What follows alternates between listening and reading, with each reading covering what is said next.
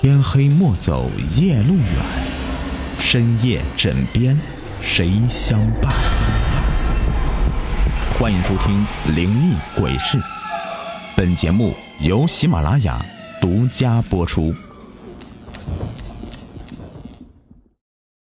朋友们好，我是给你们讲故事的雨田。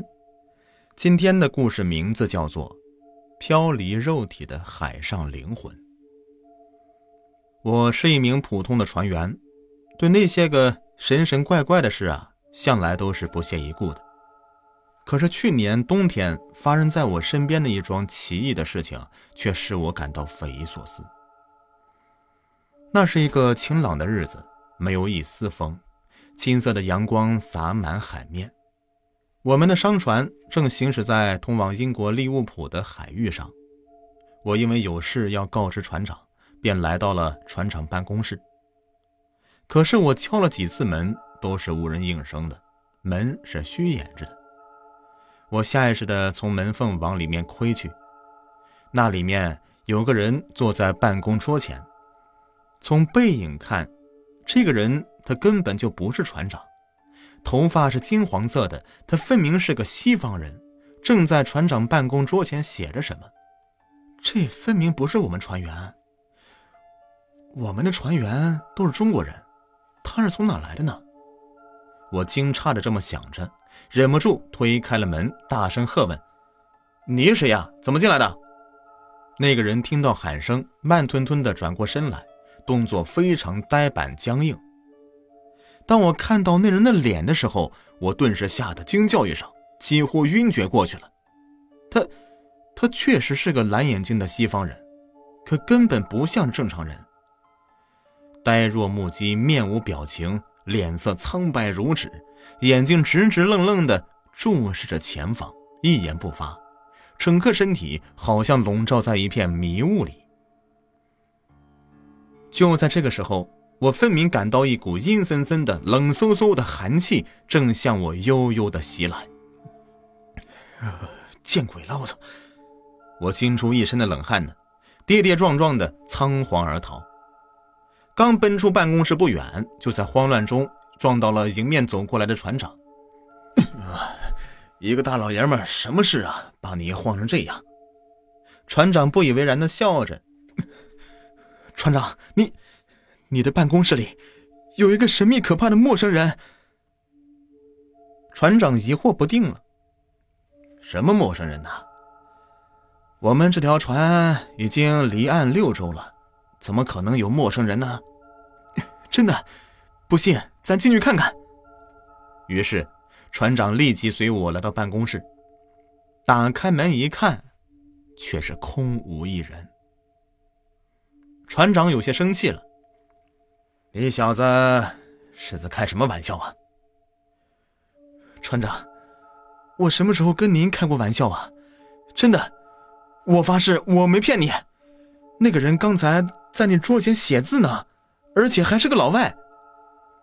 于是我们都不约而同的向办公桌上看去，结果奇迹般的发现桌子上还留存着那张字条，上面用英文写着：“向西北方向行驶。”船长的两眉之间竖起了一个大大的川字，他看着桌上的字条，又满脸狐疑的看着我。然后他又抽出一张纸，让我用英文写下“向西北方向行驶”几个字。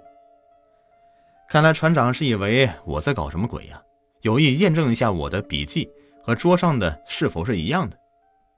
我有些不愉快，赌气的用英文写下那几个字。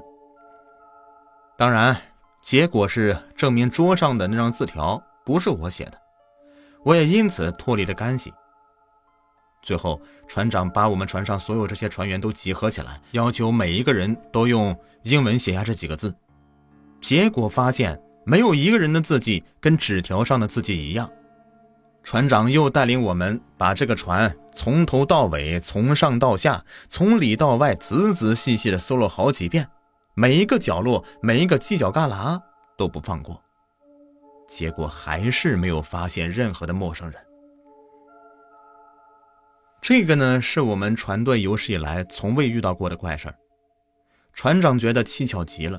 幸好我们的船行驶的方向，如果绕到向西北方向的话，最多比原来多花三个小时。